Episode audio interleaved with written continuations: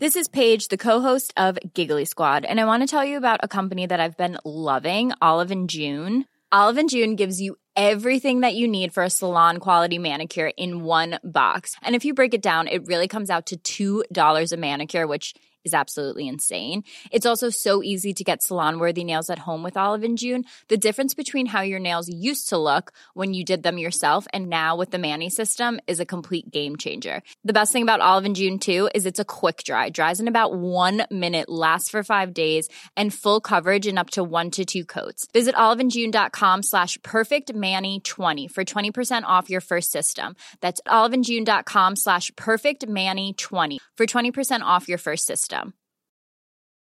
This Mother's Day, celebrate the extraordinary women in your life with a heartfelt gift from Blue Nile. Whether it's for your mom, a mother figure, or yourself as a mom, find that perfect piece to express your love and appreciation. Explore Blue Nile's exquisite pearls and mesmerizing gemstones that she's sure to love. Enjoy fast shipping options like guaranteed free shipping and returns. Make this Mother's Day unforgettable with a piece from Blue Nile. Right now, get up to 50% off at BlueNile.com. That's BlueNile.com. Since 2013, Bombas has donated over 100 million socks, underwear, and t shirts to those facing homelessness. If we counted those on air, this ad would last over 1,157 days. But if we counted the time it takes to make a donation possible, it would take just a few clicks. Because every time you make a purchase, Bombas donates an item to someone who needs it. Go to bombas.com slash ACAST and use code ACAST for 20% off your first purchase. That's bombas.com slash ACAST, code ACAST. C'est le dernier podcast cyclocross de la saison. On s'est bien amusé à vous donner rendez-vous euh, chaque semaine jusqu'à Tabor. Mais ça y est, les championnats du monde sont passés. Anthony Nicolas s'est régalé dans la Gadoue en République tchèque. Et puis Gilles Mautier, qui est notre invité euh, aujourd'hui, a représenté fièrement les couleurs de la Suisse durant ces championnats du monde à Tabor. Gilles, merci déjà d'être présent. J'espère que tu t'es régalé euh, aussi. Comment ça s'est passé pour toi rapidement ce dimanche sur la course Elite Homme? Bah ouais, merci à vous de, m'accueillir, c'est cool. Euh, effectivement, Tabor, c'était assez incroyable parce qu'avec le, monde qu'il y avait là-bas, c'était juste de la folie. Euh, donc vraiment une, une sacrée belle expérience. Euh, sportivement, c'était pas la meilleure journée de la saison, mais euh, mais je pense que le fait d'avoir vécu ça, avec aussi la, la retraite de Stibar là-bas, c'était c'est quelque chose à pas manquer et ça restera très longtemps gravé dans ma tête.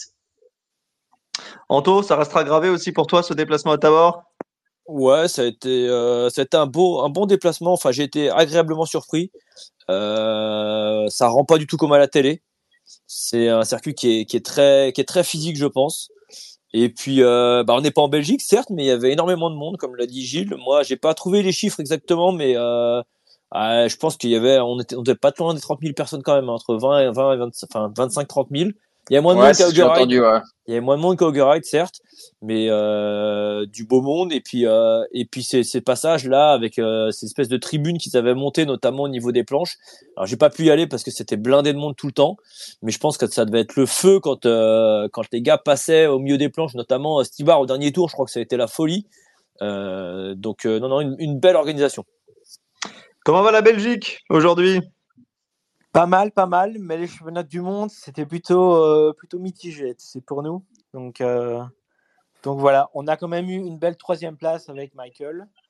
Mais je t'avoue que la course en elle-même, je m'attendais quand même à autre chose euh, de nos compatriotes. Mais bon, on, fait, on, fait, on fait avec. Hein, donc voilà. Bah, c'est pas toi, Olivier, qui pensais que vous alliez gagner le relais? Non, je sais pas, je, je me souviens plus trop.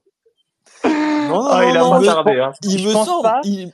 Ah, si, si, si. Il me semble qu'Henrik a dit la Belgique pour le relais, ça peut le faire. si, si, si. Malheureusement, malheureusement, tu t'es pris les pieds dans le tapis, là, hein, Olivier. Hein. C'est plus un tapis, là. ben, écoute, honnêtement, ça pouvait le faire. Ça pouvait le faire, mais bon, mhm. euh, voilà. Mais la France était un chouïa trop forte, voilà. Donc, euh... Bon, je t'en veux. Bon, mais chapeau. Allez, on va, on, va reprendre un peu notre sérieux et, discuter de, cette course remportée euh, par l'incontournable euh, Mathieu Van Der Poel. Avant de parler de Van Der Poel et, de sa victoire, qui est finalement euh, bah, aussi impressionnante euh, qu'attendue. Gilles, raconte-nous un petit peu comment ça se passe un championnat du monde quand on est coureur professionnel, euh, la préparation, les heures qui précèdent la course. On imagine que c'est un sentiment particulier parce que tu as de la tension. Et une fois que tu te présentes sur la ligne, bah, qu'est-ce qui se passe dans, dans ta tête Comment comment on vit tout ça quand on est coureur? Effectivement, c'est vrai qu'il n'y en a pas beaucoup des déplacements comme ça dans l'année où voilà, tu es réuni déjà avec d'autres personnes que ce que tu as l'habitude. Euh, pour nous, en Suisse, c'est encore assez particulier parce que, euh, vous savez certainement, on, parle plusieurs langues en Suisse et la, la majorité de l'équipe suisse parle allemand.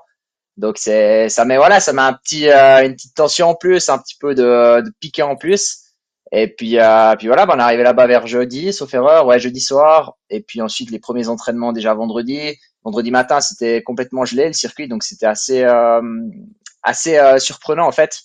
Et, euh, et, en même temps, c'était hyper, euh, hyper intéressant pour le relais parce que quand on voyait les conditions juste avant le, relais, ça pouvait tourner un peu dans tous les sens, quoi.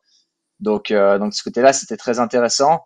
Et puis ensuite, c'est sûr quoi, bah voilà, samedi les premières compétitions euh, commencent. Enfin, il y a déjà le relais le vendredi. Nous, on ne courait pas, donc on était un peu moins concernés. Mais le, le, samedi, il y a les premiers qui commencent à courir. Et puis là, petit à petit, euh, ça monte en tension jusqu'au jusqu'au dimanche même. Et, euh, et, là, en fait, tout s'enchaîne assez vite parce que dès le moment où tu quittes l'hôtel, tu vas là-bas, tu manges, tu fais ta reconnaissance. Ensuite, tu rentres euh, au paddock, tu fais tes derniers choix de pression, derniers choix de pneumatique. Et puis, euh, puis ensuite, échauffement et d'un coup, tu es sur la ligne et puis c'est parti, quoi. Au niveau, des, ouais, au niveau des, des, des, choix de pneumatiques, ça, moi j'étais, euh, moi j'ai trouvé, j'avais alors j'avais pas vu le, le, sol gelé le vendredi parce que je suis pas venu le vendredi, euh, mais moi j'ai trouvé que c'était c'était assez collant, non euh, Je sais pas ce que t'en penses, Gilles, et je pense qu'au niveau des des choix de pneumatiques, alors je pense que la plupart ont couru en, en, en rhino, enfin en, en cranté, mais euh, je, moi j'avais l'impression qu'en plus, en plus de, de, ce que je dis tout à l'heure, le circuit est assez physique, j'avais l'impression que c'était quand même assez collant par endroits. Exact, ouais, c'est ça. En fait, t'as vraiment un peu l'impression d'avoir un élastique derrière qui te, euh, qui te ralentit. Et euh, niveau des choix pneumatiques, effectivement, il y a eu un peu, il y a quand même eu deux écoles euh, étonnamment. Euh, sur la, la, grille de départ, on voyait bien, il y avait effectivement beaucoup de gars qui étaient en, en Rhino ou bien même en Limus, euh, enfin bref, en pneus crantés comme tu le dis. Et puis il y avait quand même aussi quand même une proportion assez intéressante de gars qui avaient fait le choix de partir plutôt sur des, des intermédiaires, style Griffo, euh, ou dans, dans le même style. Et euh, c'est vrai qu'en fait, il y a des parties où tu étais certainement un peu gagnant à avoir les intermédiaires, et puis d'autres où au contraire c'était mieux d'avoir les crantés. Donc il y avait un petit peu les deux, les deux écoles, quoi. Bon, au-delà de ces considérations euh, purement techniques, euh, on t'a pas encore entendu, euh, Olivier, donc je vais te donner la parole. Euh, évidemment, tout le monde s'attendait à la victoire de Mathieu Van Der Poel. Est-ce que malgré ah, tout, oui. il y a de la déception en Belgique de par le, le scénario de cette course? On s'imaginait pas qu'il puisse y avoir du suspense, mais bon, il a quand même tué la course au bout de, de 2 minutes 30, quoi. Ben, écoute, oui. En fait, ils avaient décidé d'une tactique la veille, soi-disant, de, de, ne pas trop suivre Mathieu pour essayer de jouer de la médaille et pour ne pas faire la même erreur que, qu'à la dernière manche de la Coupe du Monde, euh, où Thibonnet avait suivi quand même pas mal Mathieu Van Der Poel et puis finalement avait terminé quatrième. Euh, ici, la tactique de course, apparemment, elle a été faussée pour Michael Van, Van. Moi, je ne l'ai pas su tout, de suite, mais apparemment, Lars Van der Haar aurait, aurait eu un problème de pédale devant lui lors, euh, lors du départ. Donc, ça l'aurait forcément, ça l'a forcément ralenti. Donc, il est parti avec, euh, avec, avec l'handicap qu'on connaît. Il termine quand même troisième. Moi, je pense que ça a faussé quand même. Donc, euh, oui, c'est un peu dommage, mais euh, c'est vrai qu'on on, allez, on attendait autre chose, oui. C'est vrai qu'il qu'il y a une déception. Et moi, j'avais une petite question pour Gilles. Oui. Nous ici, on voulait vraiment qu'il y ait de la neige, du vent, euh, etc., etc., des conditions un petit peu dantesques pour qu'il y ait un peu de spectacle. Est-ce que toi, ça t'aurait avantagé s'il y avait eu de la neige bah, Écoute, on court pas forcément souvent sur la neige en Suisse, mais c'est vrai que les, deux courses de Coupe du Monde qu'il y a eu à Val d'Isole, enfin même trois, à chaque fois les Suisses ont fait euh, nos meilleurs résultats là-bas. Donc je pense qu'il y a quand même un, petit truc. Et euh, donc ouais, en tout cas, je pense que ça aurait été assez passionnant d'avoir euh, une course enneigée ou bien gelée.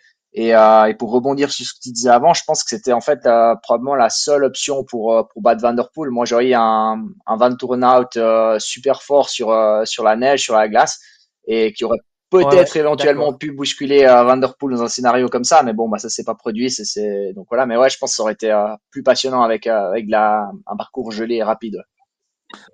Ah, clairement. Anthony, clairement. Mais non, vas-y, Olivier, termine. Non, non, non, mais je voulais répondre sur les Suisses sur la neige. C'est pour ça que je posais la question. C'est vrai qu'à Val d'Isolé, euh, la sélection suisse avait été vraiment très très bonne. Donc, euh, donc je me doutais bien que tu avais aussi envie qu'il y ait ces conditions-là, Gilles. Donc, ça aurait été chouette, ouais. Anthony, deux questions en une par rapport à cette victoire de Mathieu Van Der Poel. Euh, premièrement, on l'avait déjà évoqué un petit peu plus tôt dans la saison. Est-ce que c'est compréhensible selon toi de voir les, autres se décourager aussi vite ou est-ce qu'ils n'avaient tout simplement pas le choix? Et plus globalement, maintenant qu'on fait les bilans de la saison, est-ce que tu es déçu de cette saison qui, va s'achever dans quelques jours? Bah, on, a vu, on avait eu quelques réponses avant, euh, on en avait parlé, et puis on avait eu surtout quelques déclarations, notamment celle de Thibaut qui clairement nous disait qu'il venait courir pour une médaille. Alors après, on l'avait dit la semaine dernière avec Steve, euh, sur les Coupes du Monde, ils peuvent prendre des risques, mais là, on est au championnat du monde. Donc, euh, une place de deux ou trois au championnat du monde, bah, ça se respecte, et voilà, ça, ça va chercher. Donc, on pouvait, on pouvait se douter, et de toute façon, on en avait, on en avait parlé, on avait un peu peur. Puis bon, c'est ce qui s'est passé clairement. De toute façon, il a assommé la course. Euh, il a assommé la course au bout de même pas, même pas un demi-tour. Après, derrière, voilà, euh, les Belges ont, eu chaud hein, parce que Pim Renard euh, finit pas si loin que ça. mais est-ce que on peut, est-ce qu'ils peuvent se, se, décourager? Autant sur une course, sur un prestige, sur une Coupe du Monde, je vais te dire que voilà, moi j'ai envie qu'ils tentent des choses. Autant là, là, on a un jour de championnat du monde on est sur un jour de championnat et tu sais que tout, peut se passer. Mais, euh, mais ouais, euh, comme Nevenhuis, euh, sa place de, vice-champion du monde, bah voilà, il l'a, il l'a acquéri et, je pense que euh, il a fait sa course. Il s'est pas fixé la course sur Van il s'est fixé sur sa course et que il avait comme objectif en début de course d'aller chercher une médaille, quoi. Mais pour lui, pas, pas spécialement pour gagner la victoire. On savait très bien de toute façon que, que VDP était une jambe au-dessus. on l'avait vu depuis des semaines avant même si euh, on disait avec Steve la semaine dernière qu'il était déjà dans une préparation route, c'était c'était clair et net que sur un sur un sur un circuit comme là, collant comme ça, avec les watts qu'il avait, ça allait être, ça allait être plié assez rapidement. Alors je ne t'ai pas coupé, mais on dit acquis hein, et non pas euh, acquéri.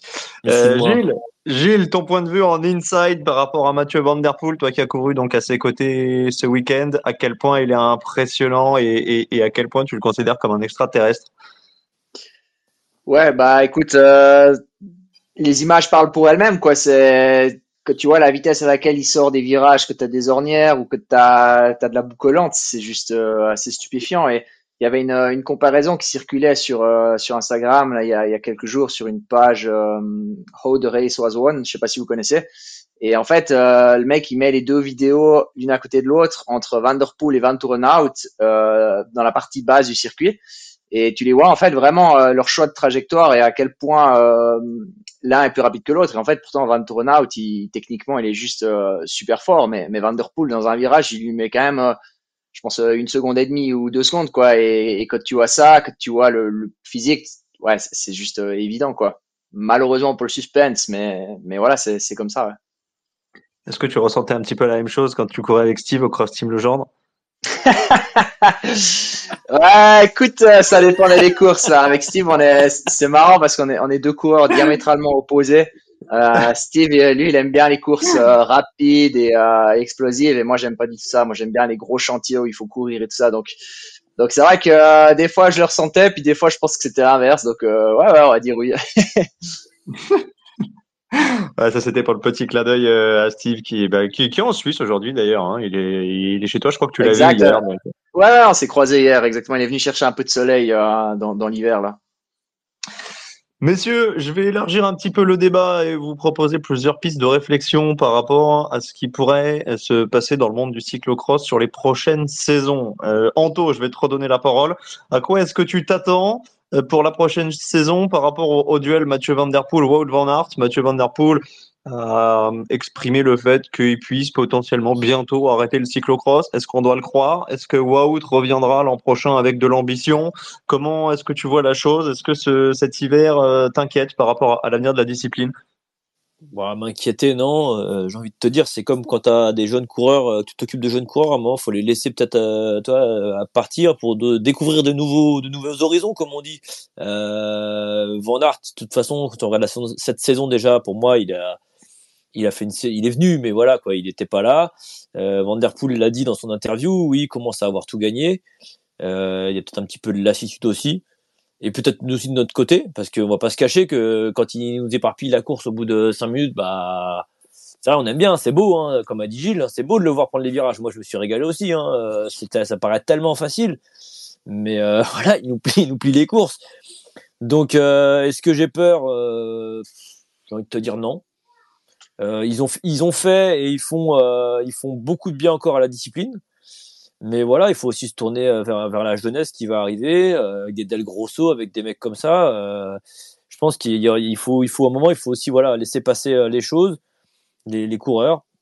Euh, je serais ravi qu'ils reviennent faire des cyclocross, mais j'ai plutôt l'impression que maintenant on va les voir faire des petites apparitions, un petit peu justement comme faisait un, un Stibar les années précédentes, c'est-à-dire qu'ils étaient un routier, mais qui il venait quand même un peu à ses, à ses premiers amours faire quelques crosses. Euh, moi, je pense qu'on se dirige vers, vers quelque chose comme ça. Euh, Wood nous l'a déjà plus ou moins fait cet hiver. On va pas se, on va pas se mentir, hein, on a été un petit peu déçus. Euh, mais Van der Poel, d'après ce qu'il déclare, oui, euh, voilà, il a d'autres objectifs, notamment euh, les JO en VTT, et puis je pense d'autres objectifs sur route. Donc, euh, je pense que dans à l'avenir, on les verra de moins en moins dans les labos. Olivier, ton point de vue? Ben Moi, je pense que concernant Wout, ça va dépendre de sa saison sur route.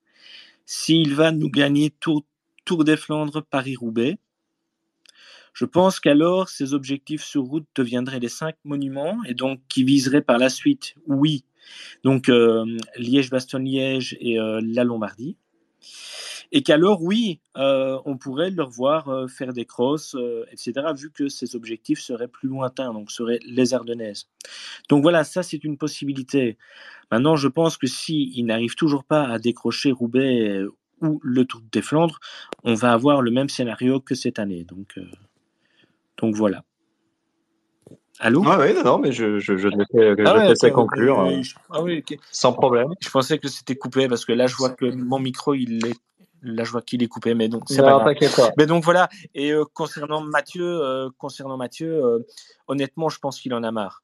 on le voit, il vient. Je vais pas dire qu'il vient comme. il vient pas vraiment avec avec la motivation qu'il a quand il sait qu'il va courir contre Wout. Je sens qu'il y a une excitation. Il y a ici, ici, je pense qu'il court, mais mais c'est pas le Mathieu. Et d'ailleurs, au championnat du monde, moi, j'ai pas trouvé qu'il avait des Wonderben, enfin qu'il avait des super jambes.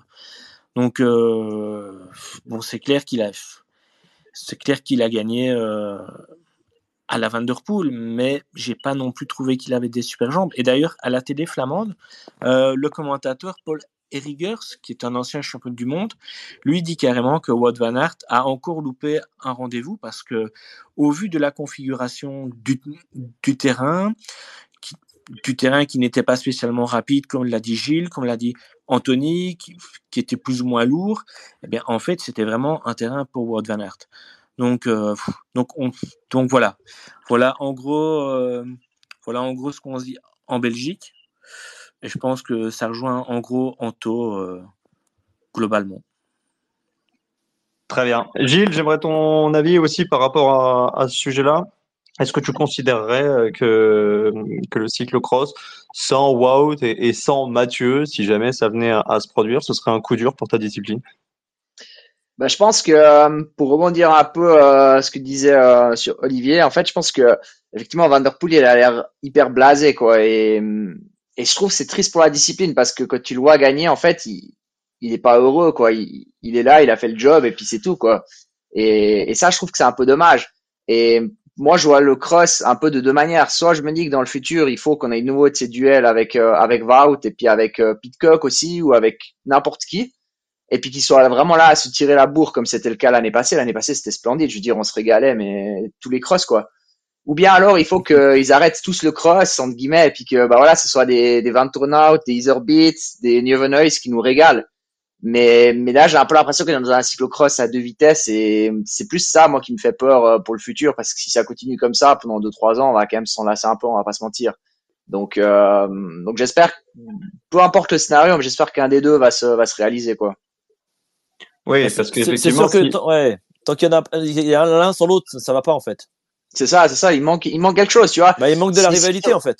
Ouais, voilà, exactement, simplement. Vu, Il- vu qu'il y a un gap énorme entre eux deux et le, et le reste, euh, quand il y en a un qui est là tout seul, alors, sauf quand Mathieu nous fait un petit peu de cinéma, comme il a fait Ouais. euh, cinéma entre guillemets à Diegem ou autre, où il attend un petit peu pendant 3-4 tours, il nous fait, euh, il resserre les boucles de chaussures et autres, il fait des, des petits, des petits, des petits déblocages. Mais voilà, après, c'est vrai que le reste du temps, quand il veut, euh, et qu'il n'y a personne pour lui répondre, ouais. bah ouais, mais t'as tout à fait. En plus, t'as vu euh, quand euh, quand tu regardes le dernier tour et que Steve au commentaire avec Louis Pierre disent mais Steve il lui dit mais Mathieu quand même euh, kiffe kiffe ton ton titre. Ouais. Euh, il, il prend le dernier virage, limite il, il tire la gueule oui, quoi. c'est ça. Euh, Mais t'as c'est ça. l'impression- qu'il a gagné le, le cyclocross du coin. Euh, oh, c'est le du monde quoi.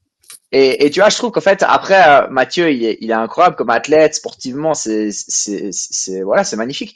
Mais c'est vrai que je trouve que, hum, et je vais peut-être me faire un peu critiquer pour ça, hein, mais je trouve qu'il pourrait mettre tellement plus de, de bonne humeur et de charisme dans ce qu'il fait que ça lui donnerait une, une dimension encore euh, plus grande, tu vois. Et, et ouais, je trouve un petit peu dommage euh, de le voir pas plus heureux que ça, alors que une, une Zoé Backstedt, que elle a gagné, mais c'était, c'était le meilleur jour de sa vie, quoi. Et ça, Ah, ça après- fait plaisir, ça, ça motive, quoi. Non mais je, suis- je suis d'accord avec toi et euh, c'est vrai que l'un ne va pas sans l'autre et tant qu'on en aura qu'un seul, euh, alors soit les, Ouais. soit comme t'as dit les deux les deux arrêtent et viennent de temps en temps et ou ou l'autre se met à faire ouais Il y a, il y a- il y a aussi euh, un autre élément, une autre inconnue, c'est Tom Pitcock. Parce que si on imagine que Tom Ouais, Pitcock, Pitcock, euh, tu, tu sais bien comme il est, tu peux pas compter sur lui. non, mais s'il Il- revient, il nous fait du revient, qu'il nous fait une saison à, à plein temps et, et qu'il n'y a plus Van Der Poel, Van Aert et qu'il est au-dessus des autres, on va s'ennuyer. Et, et s'il revient euh, non, un non, petit non, peu comme il est cette année, euh, bon, c'est, c'est, Ouais, mais au niveau de il est, est complètement imprévisible. T'as vu, il est capable de- d'arracher le dérailleur à bout de 50 mètres parce qu'il est fâché. euh, il est capable de casser une route, de jeter dans le public. Enfin, c'est c'est Après, Pitcock, euh, on l'adore. On l'adore. Ouais. Moi, je trouve qu'il y en a un aussi qui sera quand même très intéressant à suivre euh, dans le futur, c'est euh, Joris Nieuwenhuis, parce que si tu regardes sur les deux dernières années, il a quand même une progression qui est juste Ah énorme. ouais, ouais, ouais. Et la question, c'est jusqu'où il va pouvoir aller. Euh, ça, sur les deux premiers tours, il est loin d'être ridicule quand même derrière Van Der Poel. Ça rejoint un petit peu ce que disait Olivier. Et il est, il n'y avait pas un si gros gap et je sais pas si Van Der Poel était à 200% ou pas, mais en tout cas, euh, il n'était pas non plus euh, complètement dessus. Donc, ce sera intéressant de voir en tout cas. On accueille un nouvel intervenant. Jules, salut Jules. Ouais, salut. Euh, je tenais juste à te dire euh, si pour nous ça paraît, euh, ça commence à être lassant. Alors imaginez pour tous ceux qui font la course. Parce que en fait, je suis en train de me dire, ça, revient à faire du grand tour avec de la Jumbo Visma qui va claquer euh, tout ce qu'ils peuvent quoi. C'est derrière, on joue les accessites. Euh, ça joue des top 10 avec euh, Venturini qui fait plutôt une belle course au début, puis après un peu moins. Mais en fait, je veux dire, c'est devant, c'est plus accessible. C'est pas, c'est juste pas possible. Gilles, ils la ressentent, cette lassitude, euh, les coureurs, euh, bah, comme, comme Iserbeat, comme Van der Aert, comme Van Torenhout. Est-ce que ça leur pèse à la longue ou est-ce qu'ils considèrent la présence de Van der Poel et Van Aert comme une chance pour populariser le cyclocross? Ah, ça faudrait leur poser à eux la question. Euh, c'est vrai que moi, je suis, bien assez loin de Van Der Poel pour pas en, avoir les, conséquences directes. Mais, mais oui, je pense que clairement, tu sais que voilà, tu fais tout ton début de saison, bah, tu joues les premiers rôles, euh, t'es un petit peu la, la star du moment et tout. Et puis en fait, tu sais que quand euh, ça arrive un peu le, money time, quand tu dois euh, être présent, bah, tu sais que tu prends, euh, bam, direct une, deux ou trois places dans la figure. Donc, donc ouais, c'est clair que je pense que ça doit être hyper frustrant, même si, même si voilà, pour Van Torenhout, pour Nieuwenhuis, ça reste une médaille mondiale. Mais, mais imagine si, si t'as le maillot arc-en-ciel pendant une année, c'est, c'est juste une autre dimension. Donc ouais, je pense qu'à la longue, euh, oui, ils doivent quand même être un peu frustrés, j'imagine. ouais. Et puis, il y a aussi le côté, est-ce que quand ils s'alignent à la course, ils savent que d'entrée de jeu, ils vont pas être champions du monde? En fait, est-ce qu'ils ont quand même cette notion de, enfin, Elie Herbit, il se met sur la course, il va se dire, le matin, là, j'ai une possibilité d'être champion du monde ou pas du tout? Ah, je pense quand même que c'est des, c'est des gars qui, tu vois, tous les compétiteurs, on a, on a vraiment quand même ça en nous, on a envie d'être meilleur que l'autre. Donc, je, je pense, euh, ouais, je pense sincèrement quand même que au fond d'eux, ils espèrent le scénario idéal, parfait. Alors, ils sont conscients que, euh, si tout va bien pour Vanderpool, il est quasiment imbattable.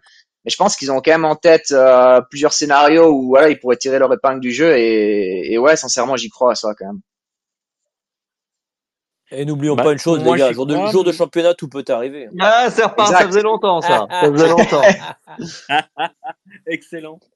Non, mais c'est vrai, après, tu vois, l'erreur qu'il fait, par exemple, Vanderpool à Benidorm, elle est, franchement, quand il se prend le, le poteau, là, c'est, tu te dis, euh, en fait, moi, j'ai l'impression que des fois, il, presque, il s'ennuie pendant la course, tu vois, pour faire une erreur pareille, pour qu'un coureur de, de son calibre, niveau techniquement, il puisse faire une erreur pareille. Et donc, donc voilà, jour de championnat, t'as une course un peu rapide, t'as un groupe qui met de la paix, qui met du temps à se décanter, et peut-être qu'il fait la même erreur, et puis ça relance tout, et puis, puis des fois, bah, c'est pas le cas. Donc, ouais, je pense. Alors, je sais pas si c'est qu'il s'ennuie ou si c'est qu'il, des fois, il a des, des, des moments un petit peu d'égarement parce que lui a expliqué Ouais, qu'il pensait que le, le pylône était, était plus mou que ça, mais c'est Ouais, comme au, mais, au euh, JO de VTT. du- Voilà, du coup, Exactement, il pensait- exactement, Il ouais. pensait qu'il y avait une passerelle. Ouais, c'est ça. Et en fait, je pense quoi. Alors, je sais pas s'il s'ennuie ou s'il est déconcentré, mais en tout cas, t'as l'impression qu'il est plus dans le moment présent. Et du coup, ben voilà, d'un coup, t'as une opportunité qui se présente. Donc, euh, Bon, ça arrive pas souvent, hein, c'est arrivé deux fois en trois ans, et puis on va peut-être Ouais. le, le sprint avec Asgreen, mais il en laisse quand même pas beaucoup aux autres. hein. non, c'est clair, c'est clair. Mais bon, après, bah, tu vois, les JO, c'était quand même un objectif énorme. Puis au final, bah, du coup, Bah il ouais, passe à ouais. côté. Donc, c'est pas impossible, mais c'est clair que c'est pas non plus la, la piste la plus probable. Ouais. J'avais parlé avec euh, Victor Koritsky des JO en, pour lui demander est-ce que en réalité cette planche elle avait été indiquée et tout? Il me dit mais oui on était au courant euh, qu'elle qu'elle allait pas être là et que qu'en fait qu'elle était là que pour la course des filles. Tout le monde le savait et qu'il Ah, mais il le à savait. ça, quoi. Mais même, même Milan Vader, qui était son coéquipier ce jour-là pour les, les Pays-Bas, lui avait dit et avait dit à la presse que, que Van Der Poel était au courant. Mais bon, après, euh, tu sais, euh, le genre de championnat, il peut se passer des choses dans la tête qu'on n'imagine pas. Bon, en tout cas, il y en a une qui, qui en laisse pas beaucoup plus aux autres que, que Van Der Poel, c'est Van Empel. Alors euh, là, sur le conduit, j'ai pas prévu beaucoup de questions parce que ben j'en ai pas des questions. Euh, Anto, ça a été une saison à, à sens unique. Il y a eu, il y a eu deux ratés. Mais globalement, en termes de spectacle, là, je crois qu'on peut le dire, on s'est quand même bien ennuyé. C'est quel raté que tu parles, le championnat d'Europe? Non, non, non, il y a deux courses. Euh... Non, bah, moi, moi, moi, finalement, oui, elle gagne le championnat, je suis con. Non, Euh, non, mais finalement- je crois, finalement, moi, je suis en train de repenser. Gaverret, J'ai- sauf erreur. Ouais, j'ai repensé, ouais, voilà. repensé à un truc, mais en fait, on- à un moment, on s'est, on s'est fixé sur la blessure euh, qui pouvait la gêner. Moi, je pense simplement qu'on était dans la gestion du côté de la Jumbo et du côté de ses entraîneurs, et qu'en fin de compte, c'est simplement qu'on est en train de refaire du volume pour la fin de saison, et que c'est tombé au même moment que la chute, parce que honnêtement, comme elle est revenue sur la fin de saison, là, les trois derniers cyclocross, euh, on avait vraiment retrouvé une femme Van Empel, je veux dire, s'il y avait eu quelque chose mi-saison euh, où elle aurait un petit peu douté, euh, voilà, ça, ça aurait pu, ça serait, pas passé comme ça sur la fin de saison. Là, on l'a clairement vu de toute façon depuis Benidorm, elle était au-dessus. Augeride, bon, elle a fait un peu de cinéma, un peu à la, à la VDP. je vous attends, je vous regarde, euh, voilà, on met un peu de suspense aussi pour, je pense, décharger un petit peu de pression de ses épaules. Mais là, là, il y a même pas eu match. Ça a été pareil que VDP. Elle a plié la course. De toute façon, quand euh, moi je l'ai vu le le samedi euh, à la à la Reco en fin de matinée, elle montait le faux plat. Alors, on se rend pas compte à la télé, mais ça monte. Quand il remonte en dernière partie avant de redescendre sur euh, vraiment sur l'arrivée. En fait, pas pas au niveau des planches, l'autre faux plat euh, qui était qui était bourbier, qui collait. Toutes Ouais. les filles étaient à l'arrêt complet et elle, elle est passée du- d'une facilité en emmenant pas trop de braquet, mais juste ce qu'il fallait. Et je me suis dit, mais putain, mais qu'est-ce qu'elle a comme boyau derrière? Parce qu'elle passe, les autres filles étaient tankées, mais pas elle. Donc à partir de, moment, de ce moment-là, j'ai dit, bon, il n'y aura pas de course, et ça n'a pas loupé. Euh, 3-4 heures après, euh, elle, elle débarbouillait tout le monde. Donc euh, non, non, moi je pense que la, la, la saison a été parfaitement gérée. On avait peur que si elle loupe le championnat du monde, euh, on aurait pu dire que sa saison était ratée, mais elle s'est pas loupée. Euh, C'est une grande championne et elle a mis au fond, et, et voilà. Une belle saison de Femme Van Empel. C'est intéressant ce que tu dis sur la reconnaissance. Juste, euh, je rebondis vite fait là-dessus. Quand on les a vus passer les planches, faut en parler de ce, ce moment des les planches. Elles étaient, euh, je trouvais elles bien étaient-. Elles étaient, elles impassables, les planches, de toute façon. Je pense que Gilles. Ah, euh, il y a- C'est bien fait quoi. Attends, attends, il y a, il y a 22 putés qui a passé euh, à Ouais, notre reconnaissance Iserbi- sur la course. Hein. Ouais, Iserbit aussi les a passés, je dois Alors, faire. Ouais, mais la veille, mais le jour même, je crois que le seul qui les a passé, c'est 22 putes. Alors, il a passé à 3 km heure, hein, mais Ouais, avec une propreté, mais, bah non, c'est clair, mais, donc elle s'était pas Je impassable, confirme. mais c'est vrai non, non, je veux dire qu'effectivement, impassables, euh, non, elles étaient, elles étaient pas, mais vu comment ça avait été labouré bien devant, sûr, ouais. Ah non, non, euh, laisse tomber, ouais, c'était, j'ai- l'impression qu'elles étaient plus basses par rapport au petit, euh, la petite réhausse qu'il y a juste avant, et, et vous arriviez sans aucune vitesse. moi, je les ai vus. Après, il y avait Nice, je crois, qui a fait un article, Sven, le samedi soir, en disant Ouais, si ça sèche demain, peut-être que ça passera. D'ailleurs, dimanche matin, euh, Thibaut, à la, à la Reco, il a essayé de les passer. Il s'est à moitié euh, cabané. Iserbit les a passés complètement à l'arrêt. J'ai dit ça, personne ne les passera en vélo. Il n'y avait aucun intérêt, à part sur non. mettre une. Euh, à Exact. l'allure que vous arriviez dessus, euh, c'était Alors- aucun intérêt. Moi, j'ai vu Ouais. Van Entel se péter la gueule dessus. Je pense qu'elle a compris direct qu'à pied, ça passerait bien mieux. Ouais, quoi. ouais, non, non, c'était. Ah, elle c'était haute en plus, hein. elle était vraiment plus haute Ah bah, que l'année passée à la ouais. Coupe du Monde. Ah oui, oui. Là- elle faisait 40 cm, hein, je pense que j'ai pas mesuré, mais elle était vraiment haute. Et puis, je pense que la position, effectivement, elle était légèrement décalée euh, Plus bas, par rapport. Vers- plus- Bah. J'arriverai pas à te dire, mais en tout cas, t'étais un petit peu. euh, L'année passée, t'arrivais facilement à tirer sur la première avec l'élan. Et là, en fait, t'étais un peu à contre-temps parce que tu pouvais pas tirer déjà dans la petite montée. Bon, déjà parce que t'avais pas de vitesse, mais puis tu pouvais pas attendre plus non plus pour tirer. Ouais. Donc t'étais un petit peu ouais. T'étais déjà juste- arrêté. T'étais déjà Exact, arrêté juste ouais. devant. Elle, c'était, c'était, elle, c'était pas au bon endroit, quoi. Bon, l'année dernière, c'était de la faute d'Adri Van Der Poel, les planches. Là, c'est de la faute de qui, Anthony? Bah, je sais pas qui a tracé, mais, euh, mais non, non, mais en tout cas, moi, c'est non, je- dommage non, mais parce qu'il y avait le feu à cet endroit-là. Je vous dis, il y avait cette espèce de tribune qui faisait un grand V, Ah, de la folie, ouais. une ambiance de ouf.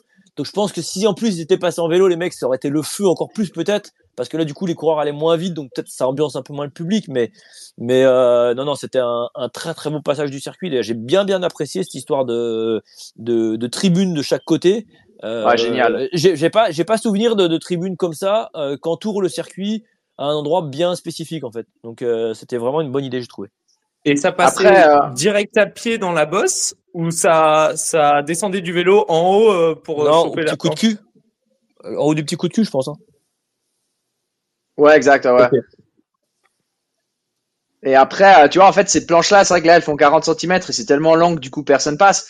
Par contre, si la course était sèche et rapide, bah, c'était le petit grain qui faisait que c'était, euh, que c'était là que peut-être que la course allait se décider. Donc, des fois, je me dis peut-être ça aurait été intéressant que les organisateurs euh, adaptent un tout petit peu euh, en fonction des conditions et que là, vu le chantier que c'est, bah, tu les mets peut-être à 30 cm. Comme ça, tu as quand même un petit peu de d'intérêt à essayer de les passer parce que là, elles, elles servent à rien, honnêtement, Oui, là, à ou, ou 20 mètres plus loin. Ou 20 Laisser mètres plus loin, ouais. petit coup de cul, reprendre un peu de vitesse, les passer. Tu vois. Exact, ouais, c'est sûr pas, que ouais. là, c'était c'était infaisable. Gilles, euh, il t'a ambiancé un petit peu Anthony là sur le bord du circuit? Tu l'as entendu crier quand tu passais? Ah, moi, je, je- je- je l'ai aperçu, euh, je l'ai aperçu dimanche à la Reco quand vous avez roulé. J'étais en haut du circuit. C'est pas à toi qui pose la question, Anthony. Ne cherche pas à te justifier. Je, je demande à. Ouais, ouais, écoute, euh, je peux pas dire où il était sur le circuit, malheureusement. Je, je suis désolé, Ouais, mais il y avait trop de monde. J'étais en bas vers le grand chapiteau, moi. Non, non, Ouais. c'est pas parce qu'il y avait trop de monde, c'est parce qu'il criait pas assez fort, c'est tout. J'avais plus de voix. J'espère qu'il va te rester un peu de voix en tout parce que là, on va aborder un sujet sérieux. Je sais que c'est un sujet qui te tient à cœur. Ça tient aussi euh, à cœur à, à Steve. Il est pas là, mais on va en parler quand même. Par rapport à l'avenir de nos juniors, le titre pour Célia Géry, le presque titre pour Sparfel qui malheureusement euh, a, crevé. Euh, comment est-ce qu'il faut accompagner, d'après toi, cette jeune génération pour lui permettre de grandir et pour lui permettre aussi bah, de se fidéliser en cyclocross? Bah, on, on- l'a déjà dit, je pense. euh, Pour, les, pour le- leur permettre, il faut des valises de billets. Et puis des équipes, euh, surtout, qui, qui laissent nos jeunes crosser. Et euh, j'ai envie de voir un peu ce qui va se passer avec les Bisio, avec les Géry, avec les Sparfel, qui, qui, qui me prouvent, mais c'est pas, c'est pas, c'est pas de cette année. hein. On le sait qu'on a des, on, si on revient des années précédentes, euh, des Joregui, des Venturini, euh, des Doubet, on en, a, on en a déjà parlé maintes et maintes fois. On, on avait de jeunes Français, on a eu des Français capables de faire euh, des, des, des triplés sur des podiums euh, en, en championnat du monde. On, on a, on a ces jeunes coureurs. Après, le problème, c'est que voilà, on l'a déjà dit, nos coureurs ils se perdent, ils se perdent chez les espoirs parce que bah automatiquement les équipes sur route et notamment les réserves pro ou les pros, les World Tour viennent les chercher et ensuite on leur fait comprendre voilà que que bah écoute, euh, nous on n'a pas, on n'a pas, on a besoin de nos coureurs toute l'année, donc euh, le cyclocross c'est bien, mais voilà. On l'a dit clairement, il y a des coureurs, on, leur a dit, les coureurs ne sont pas cachés. euh, Après, maintenant, euh, Anto, tu as, des coureurs, euh, notamment ceux de, de Arkea, euh, BNB Oui, Hotel, on, je pense ça revient. On commence, on commence, on commence. Et, et Steve l'a dit la dernière fois. Et d'ailleurs, l'article de, je sais pas si vous avez lu le, le papier sur euh, de, de François Trarieux, Oui. qui, qui parle beaucoup, qui discute beaucoup, voilà, avec, qui, qui fait un gros gros boulot. Hein. François. Alors, d'ailleurs, c'est un on- papier de, de Maxime Battistella, mais effectivement, il y a une interview de, de, de François Trarieux dedans. Ouais, et euh, oui, papier sur François, pardon, excuse-moi. Mais euh, voilà, il y a du boulot qui est fait. Maintenant, euh, il faut que tout le monde joue le jeu. C'est sûr, on n'a pas, de toute façon, on n'aura jamais les structures qu'ont la Belgique. On ne va pas se le cacher. On n'aura pas d'équipe. On n'a pas la, vision de, de ce, de, du cyclocross. On n'a pas le modèle économique que qu'ont les Belges. Donc ça, on l'aura jamais. Par contre, des Français capables de performer euh, chez les élites, chez les espoirs et chez les élites, on en a eu aussi. On a eu des Francis Mouret, mais voilà, qui avaient des plans de carrière qui étaient faits en fonction de ça voilà, nous, moi, nous, on attend, on attend que ça. Euh, Steve avait monté son équipe, voilà. Bah après, ça, voilà, il y a eu, il y a eu les finances, ça, ça a bloqué et ça s'est arrêté malheureusement parce que Steve avait l'idée de reproduire ce que faisaient les Belges, mais c'est très dur en France, on le sait. Maintenant, euh, les équipes pro, ils ont 30 coureurs. Je veux dire, si on peut pas en laisser un un petit peu, je vais pas dire sur le côté, mais lui faire un programme un peu plus adapté pour pourquoi pas dans les années à venir aller essayer d'aller toquer un titre de champion du monde espoir ou même élite ben voilà, c'est un petit peu dommage. Mais j'ai l'impression que les mentalités changent un petit peu. Euh, je sais qu'il y a beaucoup de gens qui bossent là-dessus.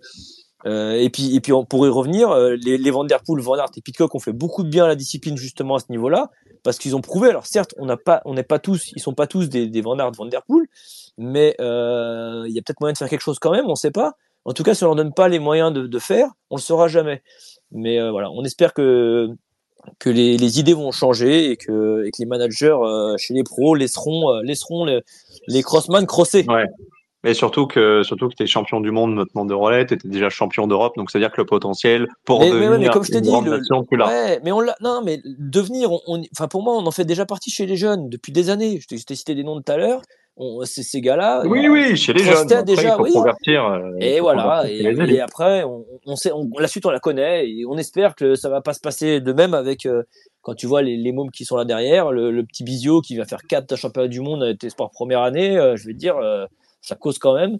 Euh, Sparfell, on va pas en parler parce qu'on va pas remettre le couteau dans la plaie, mais euh, Ah si, j'aimerais quand même qu'on en parle rapidement et puis après Ouais. on demandera on demandera à Gilles et, et à Olivier leur point de vue sur leur euh, leur patrie euh, par rapport à, à Sparfell. Ok, bon, il perd, il crève, etc. De toute façon, c'était un peu 50-50 avec Oh, avec non, je suis pas d'accord. Bah, en tout cas, les deux, les deux étaient, euh, étaient, étaient annoncés favoris, donc on Oui, oui, s'imaginait ouais. que ce serait, voilà, que ce serait l'un des deux qui serait champion, euh, même si euh, Sparfell était, était bien parti. Est-ce que ce genre de défaite, qui certes est cruel, mais c'est pas le premier à qui ça arrive. On pense à Verdings, on pense à Molengraf. Est-ce que ce genre de défaite, ça peut aussi te faire grandir?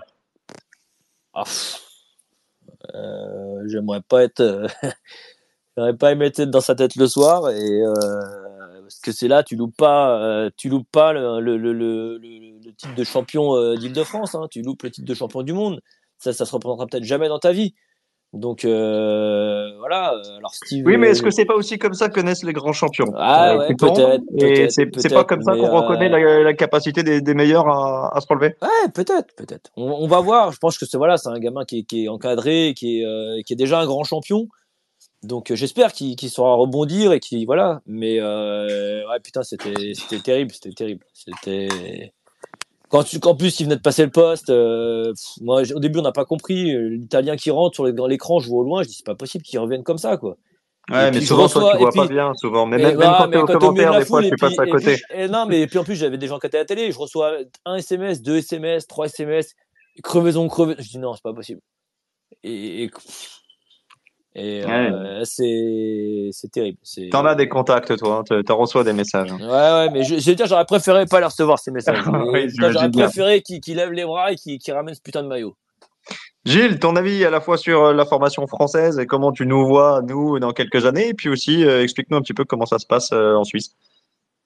C'est clair que tu vois la génération française actuelle, euh, on se dit que si vous arrivez à tous les amener, ou même euh, n'en serait-ce que, que un tiers chez les élites, vous allez avoir un, un sacré palmarès là pour les dix prochaines années. Hein. Donc, euh, donc ouais, je pense pour vous c'est hyper euh, hyper cool, ça c'est sûr. Hein.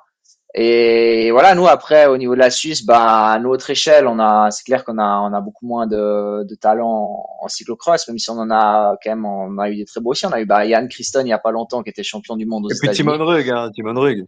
Bien sûr, Timon, Timon Ruek, mon, mon bon pote TV.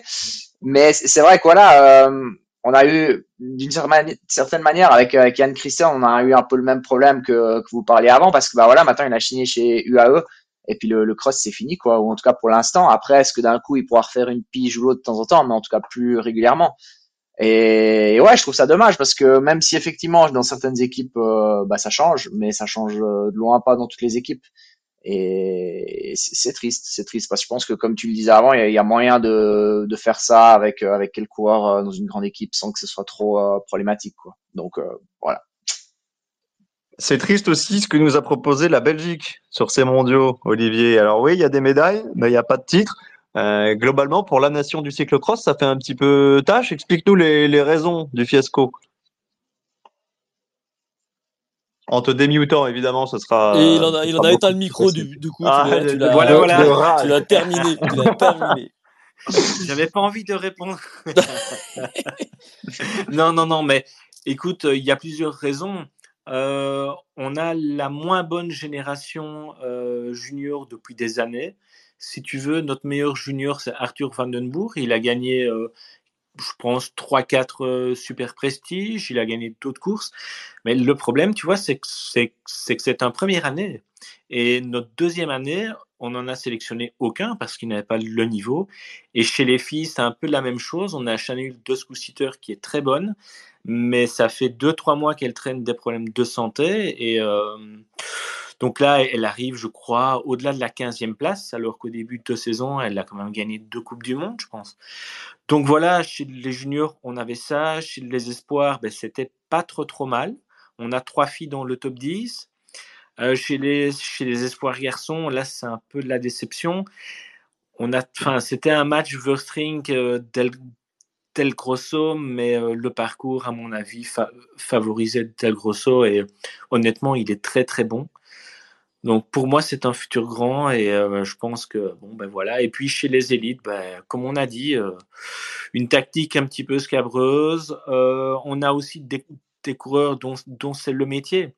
Donc, euh, Iserbit, il vient, oui, mais il a couru pendant quatre mois et ses objectifs, c'est la Coupe du Monde, le Super Prestige, les X2O.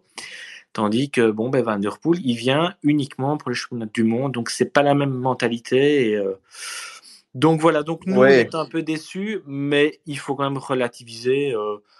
Euh, bon, ben, allez, c'est bien aussi que, que le cyclocross s'internationalise. Euh, moi, j'ai connu les années euh, euh, De Klerk, tout ça. Le championnat du monde, c'était le championnat de Belgique. Ça, ça n'allait pas non plus pour la crédibilité de notre sport. Quoi. Donc voilà. Alors, qu'est-ce qui a changé? C'est, en Belgique qu'il y a un souci au niveau de la formation ou ce sont les, les, autres nations qui ont, qui ont rattrapé leur retard et qui ont peut-être trouvé des clés qu'ils n'avaient pas avant? Non, non, non. En fait, il y a un phénomène que l'on voit de plus en plus, c'est que maintenant on a de très bonnes structures juniors sur route. Donc on a des cyclocrossman qui préfèrent euh, se diriger ensuite vers la route. Euh, on a par exemple Crabé-Chevigny qui est une école euh, de formation géniale. Eh bien, 6-7 juniors sont maintenant dans la dévo de l'auto. Donc, donc voilà, ils préfèrent aller sur la route. bon, probablement que euh, que des que des Evenepoel, que des Philipsen, que des Van Aert. Euh, bien voilà, maintenant ce sont des sont des starts sur la route, ça motive plus maintenant que le cyclocross. Donc euh, voilà, on voit un phénomène d'exode des des jeunes juniors euh, du cyclocross vers la route. Voilà, ça c'est un des phénomènes. Et alors le deuxième, ben oui, c'est que comme il n'y a que 5-6 équipes, euh, je vais dire pro, et que les places sont très chères, les jeunes se disent, ben, on ne va peut-être pas pouvoir faire une carrière pro uniquement sur le cyclocross, parce que les places sont vraiment très très chères, et donc euh, ils se dirigent vers la route. Voilà, ça c'est un début d'explication. Ouais, mais les Néerlandais, ils ont la même problématique et pourtant, euh, ça marche chez eux. Ben, pas vraiment.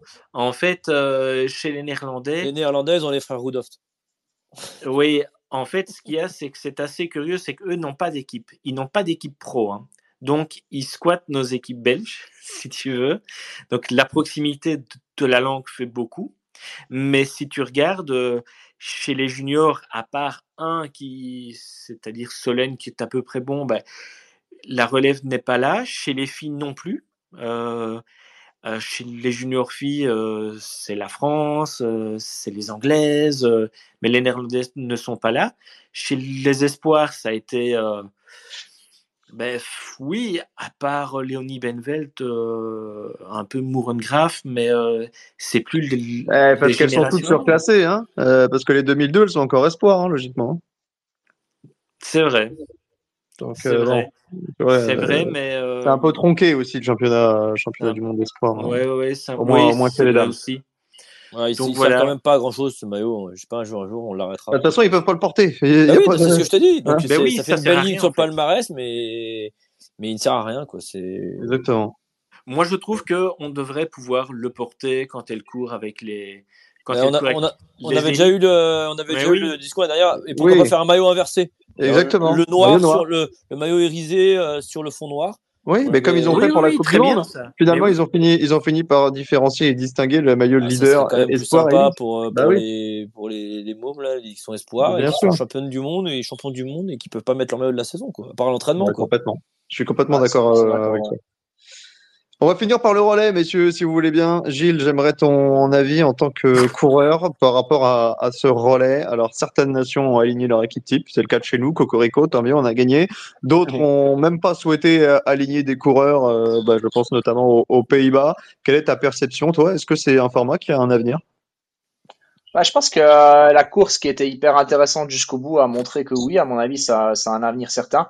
Autant, euh, par exemple, aux Européens, je crois qu'il y avait quoi, cinq nations au départ, quelque chose comme ça. Bah là, on se dit, bah, ça va être compliqué. Mais là, il y avait dix nations.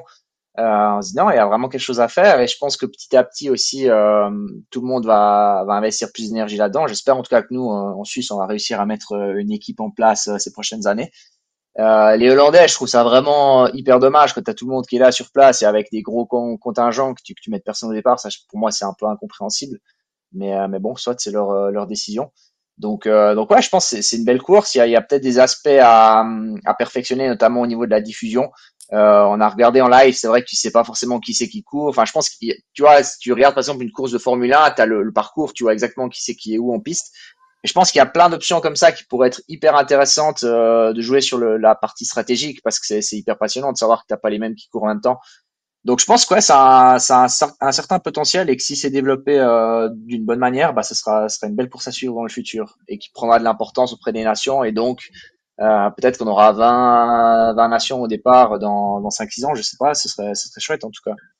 Ce qui est dommage, c'est qu'il y a deux ans, ils avaient fait le test event à Fayetteville qui avait été euh, diffusé avec une belle prod et qui était d'ailleurs très très sympa à la fois à commenter et à suivre parce que ça allait très vite, c'était très dynamique. Par contre, il n'y avait pas de maillot arc-en-ciel et depuis l'année dernière, ils ont attribué le maillot arc-en-ciel et là, c'est plus diffusé. Ouais, effectivement, qu'est-ce que t'en penses, toi, qu'est-ce que t'en penses, toi, Gilles? Parce que nous, on a eu plusieurs fois le débat, euh, en tant que coureur. Toi, qu'est-ce que t'en penses du, de la date? Est-ce que toi, euh, est-ce que toi, euh, de le faire le, le vendredi, alors que tu as ton mondial deux jours après, que tu t'es préparé, voilà, pour, euh, pour ta course, qu'est-ce que t'en penses, toi? Est-ce que, est-ce que toi, ça serait un frein pour toi? Non, je pense pas forcément parce qu'au final, c'est bon, c'est sûr que c'est un tour à bloc, mais entre guillemets. Euh, Ouais, mais la, la, la chute, ou mettons, bon, tu me diras, la chute, comme on Ouais. dit plusieurs fois, elle peut arriver à la reconnaissance, elle peut arriver sur route Bien sûr, d'avant. Mais voilà, est-ce que, est-ce que, est-ce que toi, admettons, tu, tu prendrais le risque de te mettre à bloc alors que, voilà, tu as, t'as tes championnats du monde deux jours après? Ouais, je pense que ouais, franchement, c'est c'est clair que tu prends un petit risque en plus, ça, c'est c'est indéniable. Mais c'est quand même à chaque fois une fierté de, de porter le maillot euh, de ta nation et puis de, encore plus là que tu es en, en équipe, tu as cette pression en plus quand même et tout. Donc euh, je pense que de ce côté-là, c'est pas quelque chose qui doit faire peur aux coureurs. En tout cas, ceux qui courent le, le samedi, de toute façon, euh, on fait tous quasiment un tour. euh, alors Oui. pas autant un bloc qu'on course, on est d'accord, mais en tout cas un bon déblocage la veille. Si tu cours deux jours après, ok, c'est peut-être un chouïa plus dur à faire le, bon timing pour euh, pour être bien dimanche, mais je pense pas que ce soit forcément un problème. Maintenant, tout le monde, bah voilà, comme tu l'as dit avant, on court aussi beaucoup plus sur route, euh, donc tout le monde sait exactement comment il faut récupérer pour le jour d'après et je pense pas honnêtement que ce soit. un- D'ailleurs, on l'a bien vu, Van Turnout, il l'a fait aussi et, si un Van Turnout il le fait, euh, à mon avis, c'est que c'est tout à fait faisable et puis que ça, lui, ça lui a pas fait peur. Donc je pense de ce côté-là, c'est pas un problème à mon avis.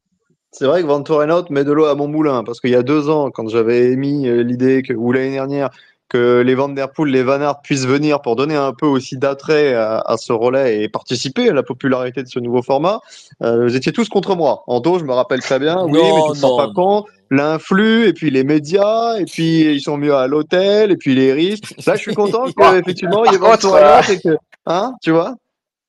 J'aurais pas aimé être à la place de Mason quand même, même s'il a au final le tour le plus rapide euh, du relais. Hein.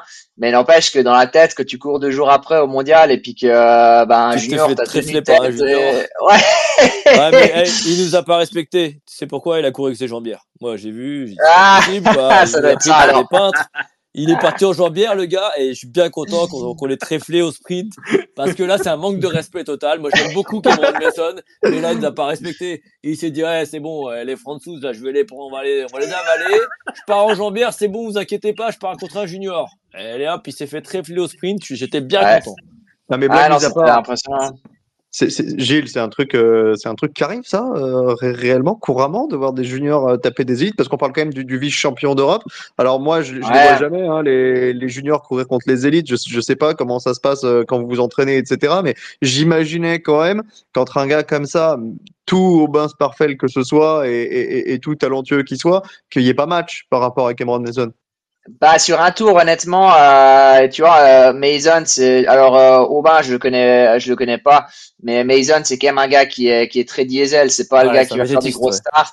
Voilà, Exactement. donc euh, donc honnêtement ça me surprend pas trop. Maintenant je pense que tu mettais deux tours et puis il y avait, y avait d'ailleurs on l'a bien vu au début de, de la course l'écart était toujours constant, enfin le du tour et sur la fin du tour quand même là on voit qu'il a il a bien repris du temps. Donc 9 9-13 pour, euh, 9-13 pour Cameron Mason contre 9-20 contre Aubin Sparfeld. Exact, ouais. Et, hum, et je pense que euh, non, clairement, il y a sur un tour la différence elle est, elle est clairement amoindrie. Techniquement, les, les meilleurs juniors, je pense qu'ils sont, ils- bah voilà, c'est des gars qui peuvent gagner un titre de champion du monde, donc ils sont autant forts que, que des élites. euh, en tout cas, peut-être pas dans toutes les spécialités exactement. Peut-être ça vient avec l'expérience, mais en tout cas, euh, sur un parcours comme ça, je pense qu'il y a, c'est pas une grande surprise pour moi que qu'ils étaient autant proches. Olivier, ma dernière question de la soirée, elle sera pour toi. Euh, Yes. On parle du relais. Tu y as vraiment cru en- entre nous? Honnêtement, euh, Il y a eu un blanc. Il y a eu un blanc. mais en Non, fait, à, je- à la victoire, je à la disais- victoire, à la victoire. Honnêtement, Je- Olivier. honnêtement, je me disais que Non, avec oui, dis-nous oui ou non. avec Dis- Ouais, non, mais là, oui, tu vas nous embrouiller. Non, non, D'abord, non, tu attends, as dit j'y oui, croyais et non, après, À après la tu dis croyais victoire, vraiment. Est-ce que honnêtement tu as cru à la victoire? Oui, oui, j'y croyais Oh vraiment. là ouais. non, non, Olivier, non. Mais si, non. si. Ah, Mais- non, pop, pop, pop, pop, pop. Oh, Non. Honnêtement, j'ai vraiment été déçu euh, de certains coureurs, mais j'ai pas l'impression qu'ils l'ont fait à bloc. Donc voilà. Et, euh, et même Michael, euh, bon, quand il s'était lancé, il avait 38 secondes de retard. Il a même dit après à l'interview, bah, une fois que j'ai vu qu'il restait encore 30 secondes, ben voilà, je- Ah, C'était impossible, de j'ai toute façon, lâché, 38 secondes sur un tour. impossible. Donc voilà. moi, honnêtement, moi j'aurais mis l'ordre autrement. Et bon, ben voilà. Faut changer de sélectionneur à un moment non, mais c'est hein. ça qui fait la beauté du truc, moi je trouve, c'est que ce, ce mélange de qui est pas d'ordre défini, c'est vraiment ça aussi qui fait la beauté du truc. Tu peux retomber un, Exact. un- Mais par contre, c'est vrai que ce que disait Gilles tout à l'heure, je comprends ce qu'il veut dire en fait, qu'on explique aux gens qui regardent euh, la différence de catégorie, parce que la personne lambda ne va pas comprendre pourquoi euh, la fille euh, contre. euh, ça, Oui, non, plus mais ça, euh, c'est le rôle du journaliste aussi. Hein. euh, C'est aussi pour ça qu'on est là, Anthony, hein, pour expliquer aux gens, Ouais, c'est vrai, c'est vrai, c'est vrai. Mais En tout cas, à Fayetteville, moi, je regarde un très bon souvenir. Je me rappelle que les Tchèques avaient, avaient mis d'abord euh, leur, euh, leur mec, Daimi Boros, etc., pour non, prendre la tête. ouf. C'est Et ouf. finalement, il s'était regardez. pris, pris les pieds dans le tapis aussi parce que Boros était tombé et finalement, ils avaient fait aucune différence. Donc, C'est mais c'était, euh, en tout cas, moi, j'avais, bien Ouais. aimé. Je trouve ça, je trouve ça dommage. Euh, Ils ont hésité, hein, visiblement, à faire la prod puisque euh, ça se sent dévoilé de, de, de secrets de fabrication. Anto, tu avais été contacté possiblement pour, pour commenter la course, mais c'était en suspens euh, d'une production en République tchèque. Quoi. Exactement. Alors moi, je vais terminer en disant qu'une troisième place avec une équipe B, je trouve que c'est pas mal. Oh, Avec notre équipe Oh A, là avec là là. notre- oh, la mauvaise foi des Belges encore une fois. Ah, Eh, c'est quand il n'y a pas hein. Gilou, quand on n'a pas Gilou, on a Olivier quoi. C'est pas Non, possible. mais tu vois, Il, il- il fallait que je vous fasse un petit peu mousser, hein, les gars. Ouais, mais avec, avec autant d'ambition, euh, je comprends pourquoi ça va plus en Belgique. Je comprends pourquoi c'est la. Et heureusement, je vais te dire, heureusement que vous avez l'autocopéki parce que, parce qu'en cyclisme féminin sur la route, c'est pas ça non plus. hein. Donc, euh, non. Voilà, heureusement que vous avez quand même des têtes d'affiche. Bon, on a fini, je pense, pour le débrief de Tabor. Juste quand même, Gilles, on profite que tu sois là. Euh, Parle-nous un petit peu de ton programme sur les prochaines semaines, jusqu'où tu vas aller, sur quel cross tu vas te rendre. Et puis, qu'est-ce que tu vas faire? Ça, c'est la grande question. Je la pose à chaque fois, notamment en auto, qui n'en peut plus toutes les saisons. Mais euh, que fait un, cyclocross, une, un cyclocrossman, une fois que la saison est terminée? Eh ben, pour moi, elle est terminée, justement. Je, je me rends pas en Belgique là pour euh, pour finir la saison parce que c'est trop d'énergie malheureusement, trop de trop d'argent aussi, il faut le dire. C'est quand il y a plus individuel. Ouais, ouais, mais il en reste assez malheureusement. non, c'est vrai que j'ai eu la chance de le faire une fois avec euh, avec l'équipe, avec Steve, avec euh, avec Timon, de me rendre en Belgique en fin de saison, c'était génial. Hein, c'était vraiment des des super courses. Et c'est vrai que bah voilà, tu, tu cours le samedi, le samedi soir, euh, bah bien sûr, tu manges très diététique, tu bois pas de bière, tu manges pas de frites, hein, bien sûr, en fin de saison, euh, surtout avec Steve. Hein. et non, je rigole. C'est en fait, c'est ce qui est cool de la fin de saison, c'est quoi T'es es hyper décontracté, t'as plus trop de pression. Ouais, c'est cool, franchement. Mais voilà, c'est de le faire seul, euh, comme quoi indépendant, depuis la Suisse, remonter chaque week-end, c'est trop d'énergie. Donc pour moi, je suis maintenant, je suis en pause. Euh, pour moi, la, la pause, euh, elle va quand même durer euh, trois semaines, je pense, sans trop de problèmes. Et puis, pour moi, c'est un peu de ski, un peu de voilà d'activité hivernale comme ça, beaucoup de repos, du travail aussi quand même, parce que bah voilà, moi je travaille encore à côté. Mais mais voilà, puis après, ce sera une reprise tranquille, tranquille par ici pour pour aller courir sur route durant l'été. Qu'est-ce que tu fais comme boulot à côté? Je suis ingénieur, ingénieur dans la robotique. Ah ouais, Antoine, non. Là, on a des gens trop intelligents pour nous, euh, Anthony. bon, en tout cas, merci beaucoup d'être venu. Euh, bah, tu reviens quand tu veux l'année prochaine, puisque nous, on va s'arrêter là, Anto. Hein. On en a fait 16 quand même, c'était pas mal. Alors, je sais, je sais, j'ai vu vos messages, je sais qu'il y a encore beaucoup, qu'il y a des super prestiges, etc. De toute façon, tout sera diffusé sur Eurosport. Donc, vous aurez la possibilité de tout suivre. Anto, tu vas en faire quelques-uns, d'ailleurs, si je dis pas de bêtises. Les quatre. Les quatre. Les quatre qui restent, c'est pour toi. Ouais. Bon, bah top, bah tu vas te régaler, puis tu vas nous régaler. Mais, euh, mais en ce qui concerne les podcasts, bah, je pense qu'on reprendra, on reprendra l'année prochaine à Beringen ou euh, je sais pas ce que ce sera le prochain. Génial. Voilà. Ouais, merci à tous en tout cas. Bah merci beaucoup, c'était super. Et, pour, et pour toute la saison, parce que le patron est content. Laissez-moi vous dire que Johan Tritz est content des audiences. Donc euh, voilà, il va s'en mettre plein les poches et j'espère que l'année prochaine, on aura du budget pour vous proposer euh, encore mieux. Voilà. Pour m'acheter un casque, s'il veut m'acheter un casque, par contre. et comme je l'avais promis, euh, toute Une petite phrase sur le quiz. Au grand vainqueur du Ah. quiz. Le quiz Saderail qui a été remporté par Anthony Nicolas et, et Robin Vatrin. Euh, mais Anthony Nicolas a été prépondérant dans cette victoire, je dois le reconnaître. Et pour tous ceux qui ne sont pas encore allés voir, c'est tout c'est sur YouTube évidemment. Vous pouvez aller voir la masterclass d'Anthony Nicolas, le quiz Saderail. Voilà, c'est euh, grand coup de chapeau. Tu as été, tu as été exceptionnel. Jour de championnat, il peut tout arriver et il est arrivé. euh, Ah, ça doit t'arracher la langue de dire tout ça. Mais... ah, ça me fait plaisir. Allez. Je... Allez, je vais passer une bonne soirée. 19h59. Salut les gars. Bye bye. Merci Olivier, merci Gilles, merci salut. Anto. Salut Gilles. Et à Ciao. la saison pro. Revoir, Ciao, ciao. Bye. Salut Ciao. Anto, salut Gilles. Normally, being a little extra might be a bit much, but not when it comes to healthcare. That's why United Healthcare's Health Protector Guard fixed indemnity insurance plans, underwritten by Golden Rule Insurance Company, supplement your primary plan so you manage out of pocket costs. Learn more at uh1.com. Imagine the softest sheets you've ever felt. Now imagine them getting even softer over time. That's what you'll feel with Bowl and Branch's organic cotton sheets. In a recent customer survey, 96% replied that Bowl and Branch sheets get softer with every wash. Start getting your best night's sleep in these sheets that get softer and softer for years to come. Try their sheets with a 30-night guarantee. Plus, get 15% off your first order at bowlandbranch.com. Code BUTTERY. Exclusions apply. See site for details. Planning for your next trip? Elevate your travel style with Quince. Quince has all the jet setting essentials you'll want for your next getaway, like European linen, premium luggage options, buttery soft Italian leather bags, and so much more. And is all priced at 50 to 80% less than similar brands. Plus, Quince only works with factories that use safe and ethical manufacturing practices. Pack your bags with high-quality essentials you'll be wearing for vacations to come with Quince. Go to quince.com slash pack for free shipping and 365-day returns.